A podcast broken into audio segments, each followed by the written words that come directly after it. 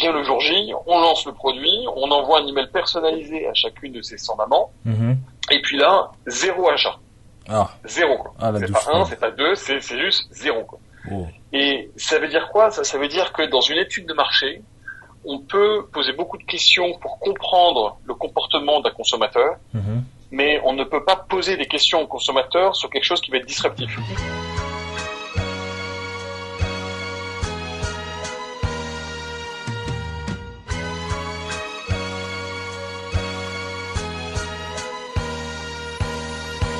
Bonjour à toutes et à tous, je suis Eddy et vous écoutez un nouvel épisode du Brand Podcast. On se retrouve aujourd'hui pour le premier épisode de la troisième saison euh, du Brand Podcast et à l'heure où vous m'écoutez, nous sommes actuellement le 6 septembre. Pour toutes les personnes qui découvriraient euh, le Brand Podcast euh, suite à cet épisode, le Brand Podcast est une émission qui a pour but de vous aider, vous CMO, CEO, tout simplement curieux du marketing, à créer des marques fortes et adaptées aux défis du digital à travers les histoires des meilleurs artisans du marketing de demain. Pour les anciens du Brand Podcast qui ont écouté les deux premières saisons, vous aurez pu remarquer que la tagline a légèrement changé et c'est normal parce que en cette troisième saison, j'aimerais tourner euh, le podcast un peu plus vers euh, les humains, les marketeurs qui sont derrière toutes ces marques.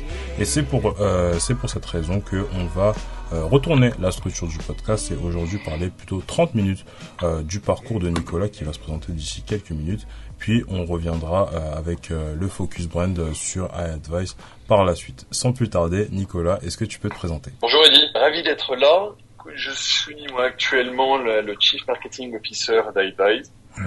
Euh, j'ai aujourd'hui environ 15 ans d'expérience dans l'international et l'entrepreneuriat. Mhm. Je reviens tout juste des US, là j'étais pendant 4 ans à Boston. Je viens juste de revenir en France, toujours euh, chez euh. Bon bah du coup on va commencer un peu par euh, par le début, c'est-à-dire euh, ton, ton ton parcours scolaire. J'ai vu sur ton LinkedIn que tu es diplômé de de Centrale Paris, enfin Centrale Supélec selon comment on veut l'appeler, avec une spécialisation en énergie. Euh, toutefois sur ton CV, je vois pas d'expérience en tant qu'ingénieur en tant que tel. Tu as fait du marketing chez EDF, tu as fait de la finance chez la Société Générale et du coup moi j'avais envie de te demander d'où te vient cette envie de faire du business alors que tu es issu d'une des meilleures écoles d'ingénieurs du pays? Je crois que c'est un peu une, euh, une spécificité française, ça. hein. C'est-à-dire qu'on a beaucoup d'ingénieurs qui sortent d'écoles d'ingénieurs et qui vont pas faire un métier euh, d'ingénieur proprement dit derrière. Mhm. C'est vrai qu'une une des forces de toutes de nos écoles d'ingénieurs, c'est qu'on nous apprend une façon de, on nous donne une façon de, de penser, de structurer, de réfléchir, et c'est ensuite une méthode qu'on peut euh, appliquer à, à beaucoup d'autres domaines. Euh, mais c'est vrai que je suis rentré dans cette filière ingénieur avec la volonté de, de faire du business et avec Mhm. même une volonté à plus long terme de compléter ma, ma formation à terme par un MBA, euh, ce que je suis allé faire euh, en 2013 à Singapour à, l'INSEAD. Mhm. Et c'est vrai que cette formation ingénieur complétée par une formation plus business, pour le coup, là, les deux ensemble, ça fonctionne euh, très bien. quoi. Ok, ok, ok, ça marche. Tu, tu me le disais en, préparation, l'un- des drivers de ton parcours, ça a été pas mal la, la, la dimension entrepreneuriale. Et c'est vrai que en sortie de tes études, tu as co-créé euh, que tu as revendu au groupe OneNet euh, cinq ans après. Est-ce que tu pourrais nous présenter vite fait euh, qu'est-ce que c'était euh, Synthéo pour toutes les personnes qui ne connaissaient pas? Et euh, surtout, euh, tu pourrais nous expliquer, après euh, la, la revente de cette entreprise, pourquoi tu as décidé justement de compléter ta formation avec ce MBA, comme tu disais, à Singapour, sachant que bah, finalement, tu avais déjà fait euh, bah, cinq années euh, d'entrepreneuriat dans le dur et qu'on pourrait se dire que tu avais déjà plus ou moins toutes les, toutes les compétences sur la partie business. Ouais, j'ai complété, à commencer par la, la genèse de Synthéo, qui était mon premier projet bébé entrepreneurial. Mhm. Euh, en gros, bah, j'ai fait mon, mon parcours scolaire, comme tout le monde, euh, que j'ai trouvé ça, que j'ai trouvé très embêtant. Ah bon? C'est-à-dire que j'ai trouvé être assis sur les bancs de l'école à écouter un professeur parler, ça n'a jamais été euh, euh, source de d'excitation pour moi. Et puis, donc voilà, je fais tout le parcours, j'arrive en école, et en école, euh, on a la possibilité de faire une année de césure, Mhm. chose que j'ai faite. Euh, donc c'est là que j'ai eu l'occasion de travailler euh, d'abord chez EDF notamment. Mhm. Et c'est là que j'ai découvert la vraie vie, la vie active, que j'ai trouvé pour le coup beaucoup plus excitante que ce qu'on pouvait, ce qui pouvait se passer là sur les bancs d'école. Mhm. Et puis le problème de l'année de césure, c'est qu'elle dure qu'un an et ensuite il faut revenir sur les bancs d'école. Euh, et c'est à ce moment-là que, euh, pour réussir à me garder occupé, j'ai décidé de créer une entreprise en parallèle, en parallèle de cette dernière, de, ma dernière année d'études en école d'ingénieur. Mhm. C'est une idée d'ailleurs qui a été inspirée par mon expérience chez EDF. J'avais vu à ce moment-là le, le, besoin et l'opportunité qu'il y avait pour accompagner les entreprises à générer des économies d'énergie, notamment sur tout ce qui était bâtiment. Euh, et avec deux copains d'école, on a décidé de se lancer dans l'aventure. Et donc c'est une entreprise que j'ai créée pendant ma dernière année. Ça s'est bien passé. Donc en sort une fois diplômé de mon école d'ingénieur, j'ai continué à développer cette entreprise-là pendant cinq ans. Mhm. Et c'était là pour le coup, tu, tu posais avant la question là de à quoi m'ont servi, à quoi m'a servi là, tout ce que j'ai appris en école d'ingénieur. Mhm. C'était quand même un, une activité donc de conseil, mais de conseil d'ingénierie. Donc j'ai plus ou moins utilisé certaines compétences que j'ai pu apprendre en école d'ingénieur, mhm. euh, même si pour la grande majorité j'ai quand même dû apprendre sur le tas de manière assez euh, euh autodidacte. Euh, et Saint-Théo, c'était donc une entreprise qui accompagnait les, les acteurs de l'immobilier pour minimiser leur impact environnemental. Mhm. Soit en phase de construction d'un bâtiment, en phase de rénovation d'un bâtiment ou en phase d'exploitation d'un bâtiment. J'ai plus les chiffres en tête, mais c'est vrai que le, le bâtiment euh, pèse très lourd dans le, le, le bilan carbone de, de, la France. Donc il y avait cette volonté euh, avec une volonté un peu noble et en plus aussi une opportunité business qui était qui était là derrière. Et la raison pour laquelle ça a bien pris, d'abord, donc ces, ces, cinq années sont très bien passées parce que Saint-Théo est devenu un des trois leaders de son domaine dans, en l'espace de, de, cinq ans. Mhm. Euh, ce qui fait que ça a fonctionné, c'est qu'un bâtiment qui est vert, euh, vert, bon, ça veut dire avec un label HQE, BBC ou autre, à mhm. l'époque, ça valait typiquement 10% en plus qu'un bâtiment qui n'est pas vert. Et quand on regarde la valeur d'un bâtiment, un bâtiment, ça peut valoir plusieurs centaines de millions d'euros. Tu rajoutes 10% à ça, on parle de beaucoup d'argent. Donc ça, c'est un incentive assez fort pour les marques qui, pour les, les, euh, les acteurs de l'immobilier qui euh, veulent aller dans cette, dans cette direction-là. Mhm. Et ce qui était intéressant, c'est qu'on était trois copains, on sortait d'école, on avait trois poils au menton, on savait absolument rien de ce qui avait lieu très aux économies d'énergie, euh, mais personne d'autre sur le marché s'y connaissait pas. En fait, on est arrivé euh, pile au bon moment, au moment où la vague prenait. Donc c'est un peu cette notion de time to market qui est fondamentale pour faire réussir une marche, mhm. une marque. Mais on est arrivé à un moment donné où il y avait un réel besoin. On a fait une première mission gratuitement, c'était sur un, un hôtel à Bougival, je me rappelle encore sur les toits, regarder comment fonctionnaient tous les systèmes d'éclairage, d'air conditionné, etc. Puis on a fait une deuxième mission gratuite et à ce moment-là, plus on faisait comme ça des audits de bâtiments et plus on gagnait en, expertise. Mhm. Et puis la troisième mission, on a commencé à la facturer et assez rapidement, on s'est retrouvé parmi euh, comme étant les, les plus connaisseurs sur le sujet en France. Euh, je crois qu'aussi nos clients apportaient la, la fraîcheur qu'on pouvait apporter. Parce qu'on mhm. encore trois jeunes de 25 ans euh, ça faisait du bien à, à ces équipes qui euh, étaient un peu plus traditionnelles. Mhm. Euh, et donc, on a développé cette activité pendant cinq ans et euh, jusque ce que ça devienne un cabinet d'environ 50 consultants. Et mhm. c'est à ce moment-là qu'on l'a vendu à Honnête. Euh, et cette entreprise, Saint-Théo, d'ailleurs, existe encore et est toujours partie du, du groupe Honnête.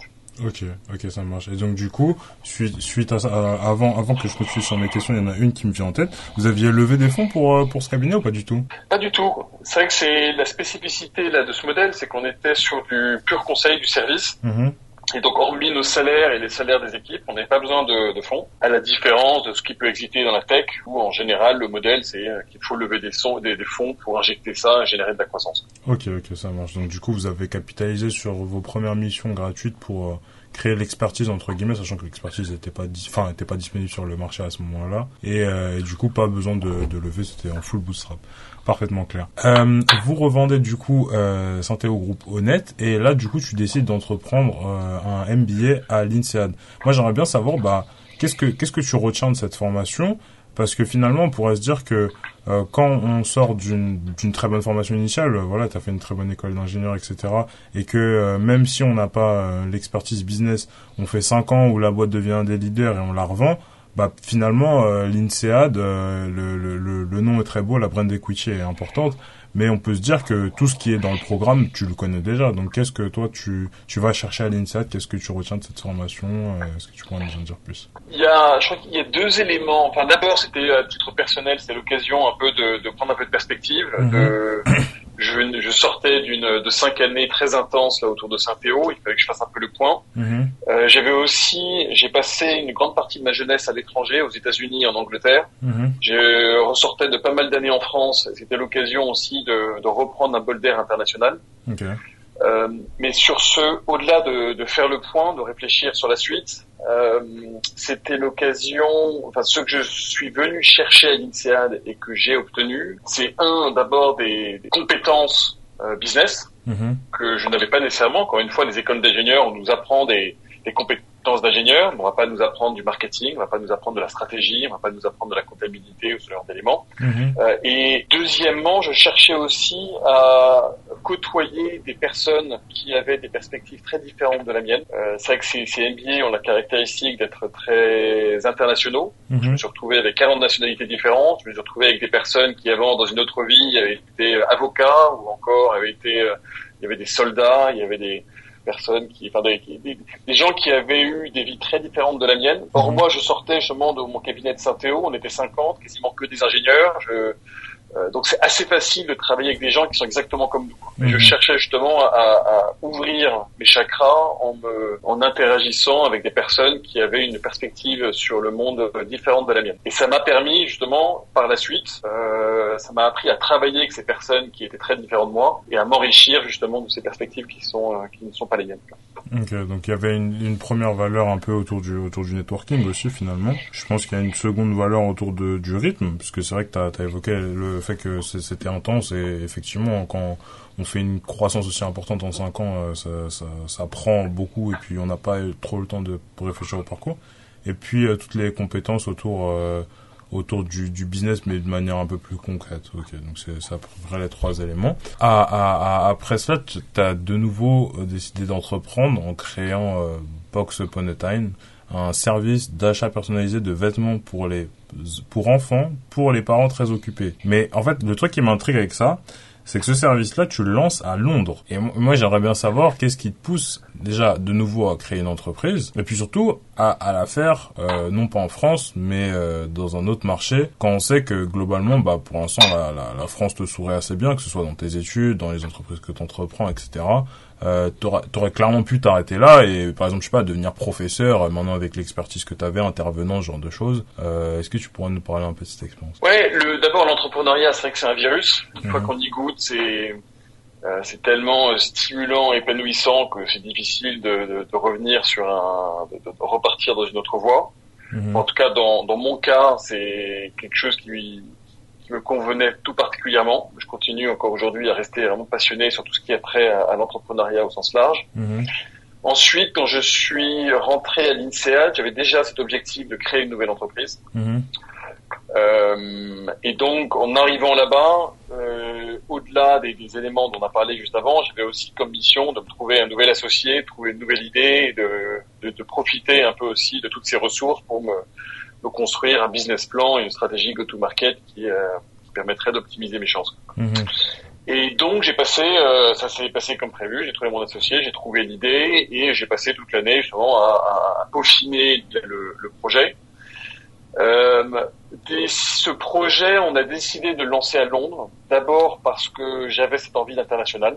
Mhm. Je voulais, euh, je ressortais là de, de, de, de- d'à peu près huit années en France et je j'avais besoin de voyager un peu. Mhm. Et ensuite, comme c'était un, un business dans le domaine de l'e-commerce, on se disait que Londres était une bonne plateforme pour attaquer, chez- pour attaquer le marché européen. Mhm.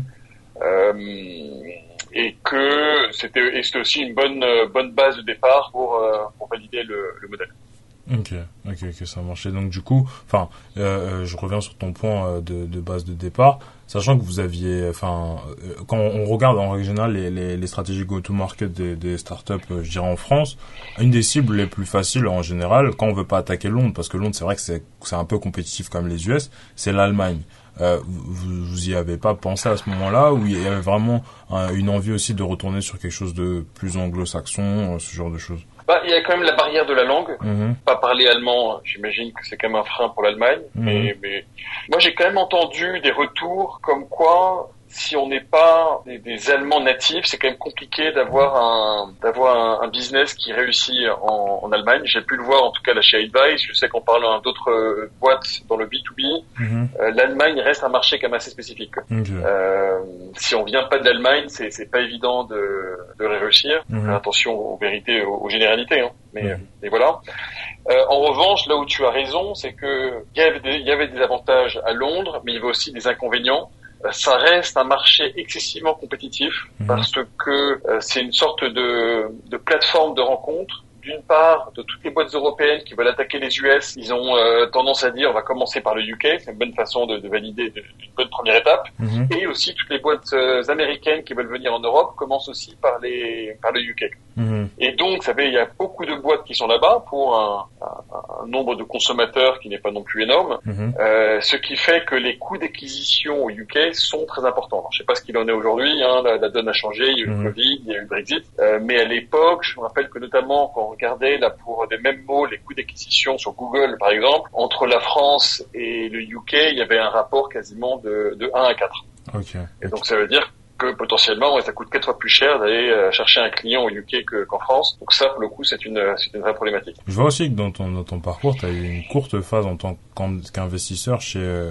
Angel Cube, Angel Cube, je sais pas comment on le prononce. Et, euh, et de ce fait, toi, tu as pu aussi te retrouver de, de l'autre côté de, de la barrière. Moi, j'aimerais bien avoir ton avis sur ce, sur ce point-là. Dans le marketing des startups que tu as pu observer, qu'est-ce qui faisait la différence entre des startups dans lesquelles vous choisissiez d'investir ou pas? D'abord, ça, ça, cette expérience-là dans un fonds VC, c'est donc l'expérience de Box Open Time à Londres n'a pas fonctionné. J'ai mhm. fermé Box Open Time euh, après deux ans. Mhm. Euh, il y a euh, deux trois erreurs qu'on a qu'on a commises, qu'on aurait pu éviter.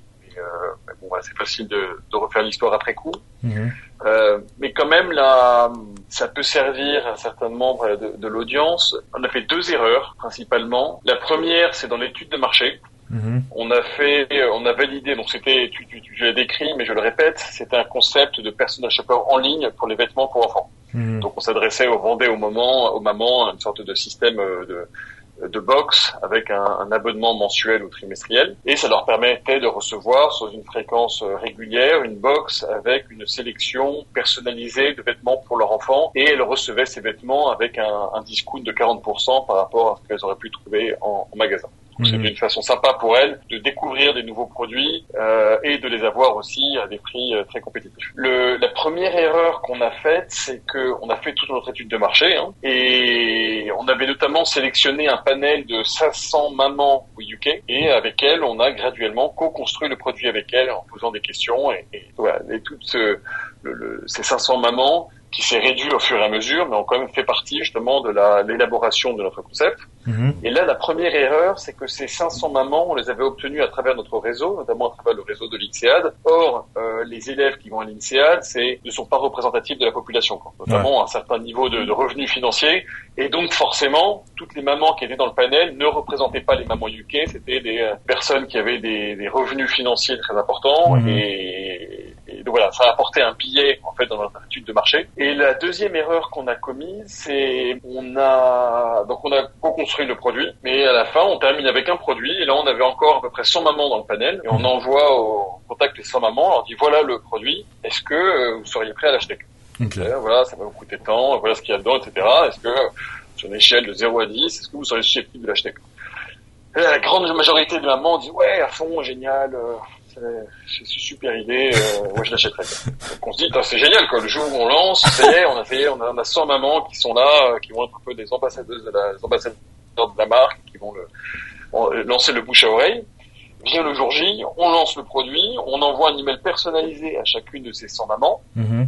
et puis là, zéro achat. Ah. Zéro quoi. Ah, c'est pas un, c'est pas deux, c'est juste zéro quoi.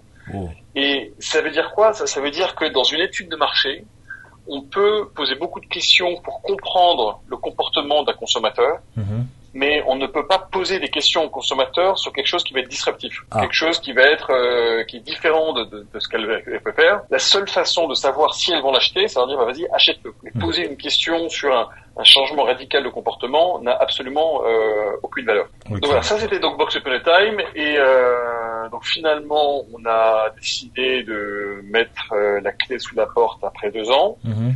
Et à ce moment-là, donc je pose la question de qu'est-ce que je vais faire par la suite. Et on avait levé des sous là pour Box Upon a Time. J'avais trouvé assez attirant la position confortable des investisseurs. Mm-hmm un peu euh, l'investisseur qui est euh, dans son gros fauteuil avec son chéquier et qui a un peu le droit de vie et de mort sur sur les autres. c'est assez sympa comme ça d'être dans cette euh, position cette position là. Mhm. et donc je dis bah tiens je vais je vais essayer pour je vais essayer de l'autre côté de la barrière pour voir un petit peu à quoi ça ressemble. D'abord moi c'était c'était très intéressant. C'est vrai mhm. qu'on est amené à, à échanger avec énormément de startups, on creuse justement différents business models, on fait des belles rencontres. Euh, moi, ce qui m'a manqué, c'est que j'ai trouvé ça un petit peu trop superficiel. Donc à noter que c'était un fonds sur du early stage. Dans early stage, il n'y a pas encore beaucoup de, de, data à creuser dans la boîte pour savoir si ça fonctionne, ça fonctionne pas. Beaucoup mhm. d'intuition, beaucoup de est-ce qu'il y a un fit avec les fondateurs, est-ce que bon, quelques éléments, mais il n'y a pas non plus des semaines et des semaines de recherche qui peuvent être faites.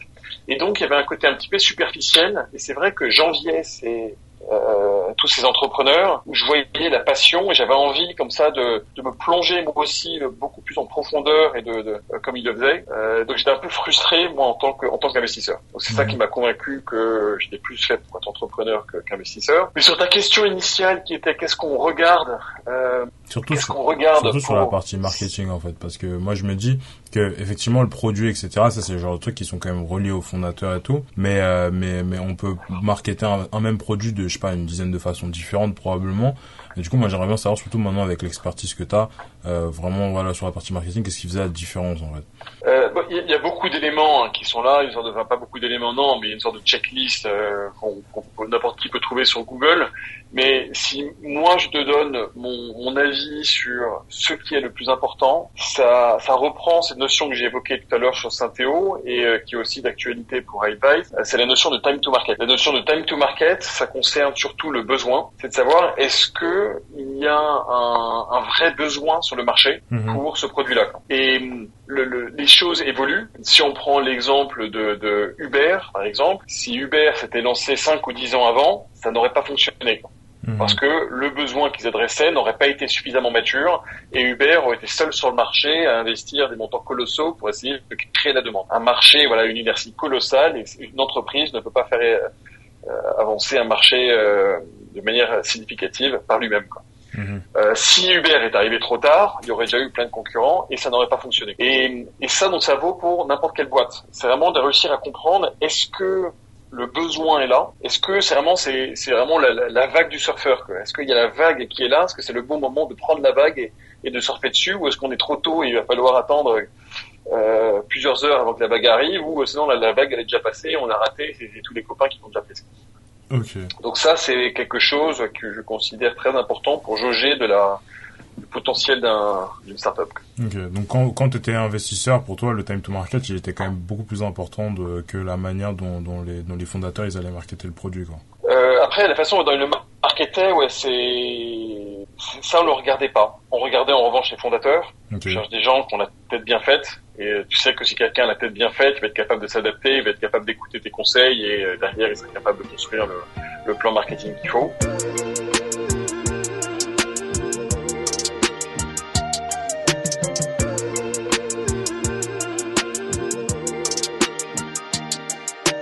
Après ça, du coup, tu as fait 5 ans du coup chez, chez Advice en tant que VP Innovation, ensuite CEO North America, ensuite euh, CMO maintenant. Moi, moi ma question c'est en fait qu'est-ce qui t'a redonné envie d'être salarié? Parce que mine de rien, tu as été entrepreneur quasiment toute ta vie. Euh, de l'autre côté de la barrière aussi avec le côté investisseur.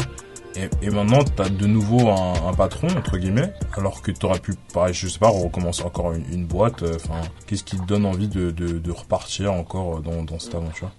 Alors, c'est une bonne question. Le... Donc, si on reprend l'histoire, là, j'ai fait donc mes 5 ans en France avec Saint-Théo. Là, je ressors avec un joli chèque. Je vais faire mon MBA à Singapour, puis je fais deux ans de box open time à Londres. Et Londres, c'est une ville qui coûte très cher. Mm-hmm. Euh, vraiment très cher. Et quand tu es entrepreneur là-bas, tu as un, le coût de la vie est assuré, d'autant plus que j'étais marié avec deux enfants, donc aussi des coûts de l'école, des coûts de ton loyer, et Mhm. tu gagnes quasiment zéro salaire là pendant à peu près deux ans, t'as pas de chômage ou tout comme ça pour te financer. Et donc j'ai quand même dilapidé une bonne partie de ce que j'avais mis de côté euh, au bout de ces deux ans. Et à un moment donné où il y a quand même une responsabilité financière qui doit venir, quoi. C'est-à-dire que j'ai besoin de savoir comment est-ce qu'on va payer le loyer du mois d'après, j'ai besoin Mhm. de savoir comment on va payer la, la crèche des filles Mhm. euh, et de, de- de toujours avoir cette incertitude sur le mois d'après, c'est voilà, c'est pas très confortable. Mhm. D'où l'idée. euh, donc ça, c'est une première raison, mais la deuxième raison aussi, c'est que il y a un peu une frustration aussi quand tu pars de zéro, c'est que tu as des moyens qui sont assez limités. Mhm. Tu as une supervision. Tu dis ouais, on va faire ça, ça va être génial, ça va ressembler à euh, un gratte-ciel et puis ça va briller, etc. Sauf que tu commences au début et t'as voilà, t'as pas grand-chose. Donc pour ces deux raisons-là, j'ai voulu rejoindre une entreprise pour un avoir justement un peu plus de, de, de stabilité financière. De sécurité financière et de deuxièmement d'avoir plus de moyens et de ressources pour réussir à, à, à accomplir ce que euh, ce- la, la vision que, que, j'avais. Et là chez iDrive ça a très bien tombé parce que c'était en gros certes salarié mais c'était une mission intrapreneuriale. Mhm. D'accord Donc euh, tu connais ces notions d'entrepreneur et d'intrapreneur. Mhm. C'est-à-dire que le fondateur de d'Advise, euh, qui est Julien, avait eu cette vision de développer un produit qui s'appelle euh, Ibu. Pour expliquer ça, donc le, historiquement, Advise est dans le domaine du chat, euh, fournit une solution qui permet à, à- aux entreprises, notamment de l'e-commerce, justement, de- de- d'engager une discussion par messaging avec les consommateurs qui viennent sur leur site. Je que les consommateurs viennent sur un site, te posent des questions, et s'ils n'arrivent pas à trouver les, les réponses à leurs questions, ils abandonnent le, le site. Mhm. Donc c'était utiliser le chat pour réussir à driver des revenus. Euh, et notamment dans la plateforme de, s'appelle une plateforme conversationnelle, Mhm. dans la plateforme conversationnelle d'Advise, ça permettait de les, les opportunités, c'est-à-dire les consommateurs qui ont envie d'acheter, mais qui risquent d'abandonner le site s'ils ne trouvent pas une réponse à leur réponse, question rapidement. Mhm. Euh, et en analysant le data, Julien s'est aperçu que environ 60% des, des opportunités d'engagement avec des visiteurs sur le site n'étaient pas exploitées par les marques. C'est énorme, quoi. 60%, bon, c'est des, opportunités de revenus en- qui se chiffrent en plusieurs dizaines de millions d'euros si une conversation avait lieu, mais les marques ne les traitaient pas. Quoi. Et en creusant le pourquoi, en fait, c'est parce que les marques n'avaient pas les ressources pour réussir à, à avoir cette conversation par chat avec leurs consommateurs Mhm. n'avaient pas les ressources parce que euh, leurs équipes étaient débordées ou parce que c'est le soir et il n'y a personne, c'est le week-end il n'y a personne, ou alors souvent les questions en avant-vente, c'est des questions qui sont assez techniques et ils n'ont pas en interne les ressources avec l'expertise qu'il faut pour les accompagner. Mhm. Euh, donc Julien avait eu cette idée de développer une solution qui s'appelle IBU. C'est une communauté d'experts produits à la demande. Donc c'est-à-dire que ça regroupe plein de passionnés dans plein de domaines différents, des passionnés de planche à voile, de course à pied, de bricolage. C'est des personnes qui partagent déjà leur passion avec leurs copains ou avec la famille. Euh, et on les a invités à rejoindre notre communauté et euh, en se connectant sur une application sur leur téléphone, ils partagent des conseils avec les visiteurs des marques Ouais. et ils sont rémunérés là-dessus. Donc voilà, Julien avait eu cette vision-là qu'il avait pitché auprès des investisseurs. Et il avait fait un tour de table d'environ 16 millions d'euros, je crois, à l'époque. Et j'ai été recruté pour exécuter cette vision-là, faire en sorte que ce soit, une réalité et accompagner le pivot de l'entreprise autour de ce nouveau produit stratégique. Ok, ok, ok. Donc c'est pour ça que tu rentres en tant que VP Innovation. Ouais, exactement. Et donc, sur ta question initiale de euh, pourquoi est-ce qu'un entrepreneur rejoint une boîte, donc d'abord, euh, là, j'ai décrit la mission, c'est très entrepreneurial. En gros, j'ai été recruté, Julien m'a dit, écoute, à carte blanche, hein, t'es t'es accès à toutes les ressources de l'entreprise pour le Mhm. développer. C'est vrai que ce qui m'a, j'angoissais aussi, moi, sur cette euh, transition. Euh, j'étais attaché à la liberté que j'avais, à, la- la- à mon indépendance, euh, et j'ai été frappé de la parfaite continuité entre ma vie d'avant et la vie d'après. Mhm. C'est-à-dire que le, euh, j'avais toujours la même autonomie, j'avais toujours cette même, ce même potentiel de création, euh, sauf que cette fois, j'avais accès à beaucoup plus de ressources pour euh, réussir à développer la vision et que j'avais aussi la sécurité financière dont, euh, dont on a parlé. Ok. T'a- T'avais de l'equity dans, dans ton package ou pas? Et j'avais de l'equity de mon package, donc ça pareil quoi, ça reste aussi euh, souvent qu'on est entrepreneur, ben, un des intérêts c'est l'intéressement au capital. Et Mhm. là, euh, dans ce dans le package, dans le deal que j'avais, j'avais aussi un intéressement au capital. Ok. Parce que c'est vrai que quand on est entrepreneur, euh, ne pas avoir d'equity, c'est aussi construire bah, le, patrimoine de quelqu'un d'autre. Et finalement, c'est vrai que c'est un peu difficile à, à, admettre. À un moment, tu as été CEO pour pour pour l'Amérique du Nord. Tu, tu peux nous parler un peu de, de cette transition rapidement? Ouais, donc j'ai fait deux ans chez Advise pour développer Ibu. Mhm. Et au bout de deux ans, Advise a fait un nouveau tour de table où on a levé, euh, de souvenir, c'était 38 millions de dollars. Je ne sais mhm. plus ce que ça donne en euros. Ça fait environ 32 millions en euros pour euh, continuer à accélérer notre euh, notre développement assez naturellement et c'était le cas pour Advice mais c'est le cas aussi pour toutes ces autres boîtes en France qui lèvent pas mal d'argent pour apporter un retour sur investissement sur cet argent qui investit dans l'entreprise il faut savoir où est-ce qu'on va trouver ces revenus additionnels et c'est là que le marché US euh, apparaît comme étant une prochaine étape assez naturelle donc j'ai été envoyé aux US pour ouvrir ce marché et ensuite coordonner toute l'activité mm-hmm. Et c'est devenu là le principal moteur de croissance là, de, de l'entreprise aujourd'hui. Ah. Et c'était euh, c'était passionnant ces, ces quatre années. C'est que le ce raisonnement là d'aller aux US, euh, bah, il n'y a pas que nous qui l'avons eu. Il y a beaucoup de boîtes qui voient un peu l'énormité de la taille du marché US. Donc il y a beaucoup de boîtes sur ce marché-là. Et donc c'est un marché qui est hyper compétitif. Mm-hmm. Et comme c'est un marché qui est hyper compétitif, on est obligé de d'être beaucoup plus performant dans sa stratégie, dans son exécution que ce qu'on pouvait faire en France. Mhm. Et donc ça nous a forcé à nous poser des questions qu'on ne se serait jamais posées sinon, à être euh, à être nettement plus performant ce qu'on aurait pu faire autrement. Et donc ça c'est intellectuellement très très stimulant. Euh, et après là où c'est très bénéfique euh, pour, la, pour le marché français, c'est que les expériences, les initiatives lancées aux US qui ont fonctionné, derrière après on peut les, les dérouler sur le marché français et a priori ce qui marche bien aux US ça a très bien marché sur le, sur le marché français. Ok, ok, super intéressant. Bon bah du coup il nous reste 10 grosses minutes pour aborder le, le focus brand sur Advice. Euh, donc la partie sur euh, toi en tant que CMO, je pense qu'on va rentrer dans un peu plus ou moins maintenant. Vous êtes quand même un business SaaS, donc on se retrouve d'une tech intéressante liée à la création de conversations avec les clients. Cependant, comme tu me le disais aussi en, en pré-call, en, France en tout cas, c'est seulement 45% des marques B2C qui sont équipées d'une solution de chat, ce qui veut dire que 55% n'en ont pas. Donc tout l'enjeu euh, de, de, de, votre marketing, ça va être autour de l'éducation de, de, votre marché. Euh, Est-ce que tu pourrais me présenter quelques initiatives que vous avez lancées euh, pour euh, justement réussir à éduquer votre marché? Est-ce que tu aurais des conseils à donner à l'audience sur comment est-ce que eux ils peuvent faire ce même travail mais sur euh, leur marché respectif? Oui, absolument. C'est le. Donc là, on revient encore sur la fameuse thématique du time to market. Hein. On en a parlé déjà plusieurs reprises là dans le dans, dans, notre échange. Et ce time to market est donc directement lié à, à l'éducation d'un marché. Est-ce que le besoin est suffisamment mature et ça veut dire que le marché est en train activement à la recherche de solutions euh, pour s'équiper ou est-ce que c'est pas le cas? Il faut un peu plus les, les, les éduquer sur l'importance du besoin et l'importance de s'équiper d'une solution. Mhm. Euh, c'est vrai que ce qui est étonnant dans le domaine du chat qui est le domaine d'Advise, c'est que même si c'est un, un, canal de communication qui a été massivement adopté par tous les consommateurs, on est tous sur WhatsApp, Messenger, Apple Business Chat, etc.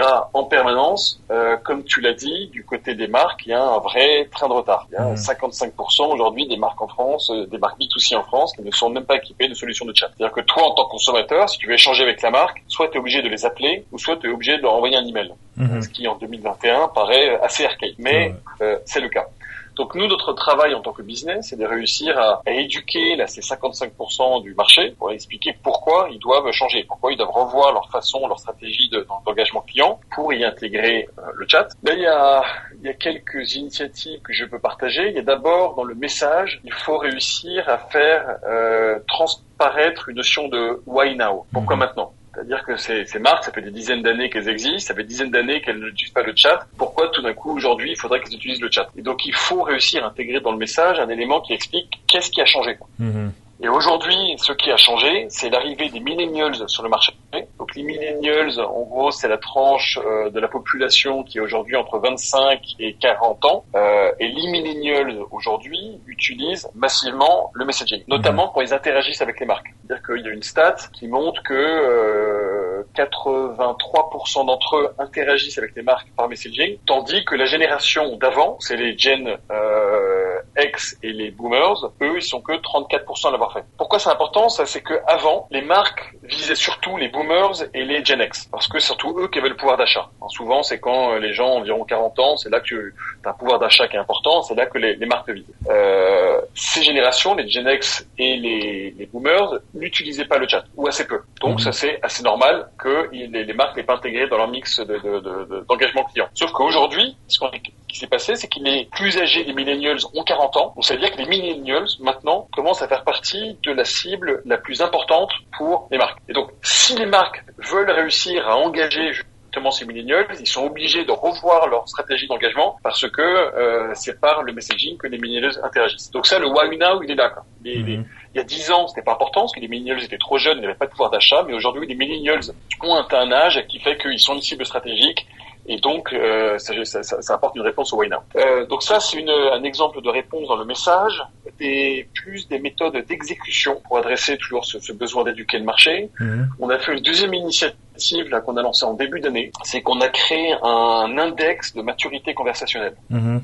C'est-à-dire que euh, on a c'est une méthodologie qui permet, euh, qui vise à, à, faire un audit de toute la stratégie conversationnelle, c'est-à-dire la stratégie de messaging et de chat d'une marque, pour réussir à savoir quelle est la qualité de cette stratégie et sa performance au regard des attentes des, millennials. Et donc ça nous permet de quantifier ça et de leur donner un score, leur dire bah, aujourd'hui votre euh, stratégie elle est à 45, sachant que le maximum est à 100, sachant que la moyenne du marché est environ à 58 et sachant que votre principal concurrent il est à 85. Mhm. Et donc ça, ça leur permet euh, justement de, de, beaucoup plus rationaliser le sujet et de comprendre, de, de, de voir avec des chiffres qu'ils sont à la traîne par rapport à ce que fait le reste du marché. Mmh.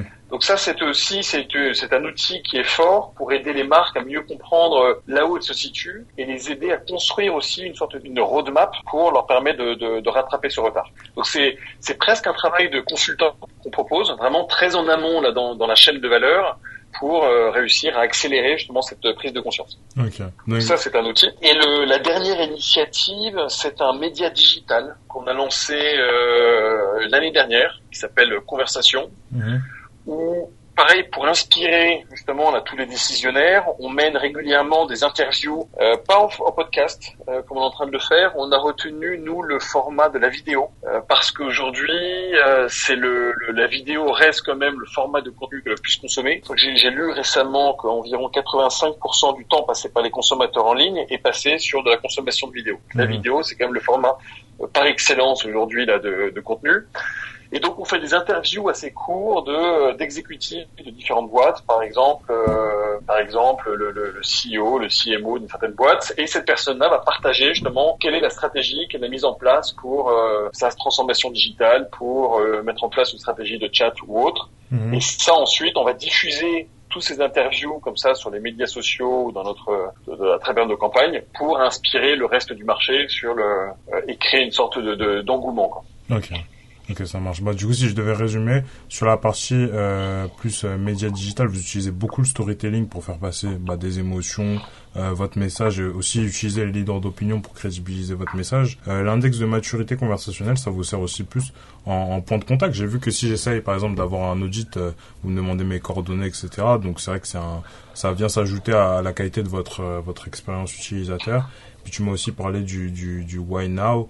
Euh, qui vient aussi en position un peu plus euh, conseil vis-à-vis de, de, de, leur expertise, donc c'est assez intéressant. Sur les cinq dernières minutes mm. qui va nous rester, on va passer au Fast and Curious version Brain. Fast and Curious, c'est le concept de combiner version Brain, le concept du Brain Podcast. Tu as deux propositions, tu choisis entre l'une et l'autre le plus rapidement possible. Nicolas, est-ce que tu es prêt? Je suis prêt. Si tu devais travailler jusqu'à la fin de ta vie dans une seule ville, ce serait Boston ou Londres? Ce serait Londres. Euh, si iAdvice était une voix humaine, elle serait plutôt aiguë ou grave? Grave. Euh, les sujets marketing sur lesquels tu préfères travailler sont plutôt top funnel ou bottom funnel? Top funnel. Euh, pour finir, Nicolas, quelle est ta question pour moi? On a beaucoup parlé là de d'expérience digitale là, pendant cette cette interview, euh, de l'importance d'une marque justement pour aussi à créer de la fidélisation chez les clients. Est-ce qu'est-ce qui, si je te demande de me citer une expérience de marque qui t'a frappé mhm. et qui est justement mémorable, euh, à quelle expérience tu penses? Bah, je pense à Ornicar ah, parce que je suis en plein dedans là actuellement. En fait, euh, le, le, permis, c'est vrai que c'est quelque chose que j'ai toujours un peu mis, euh, un peu mis de côté.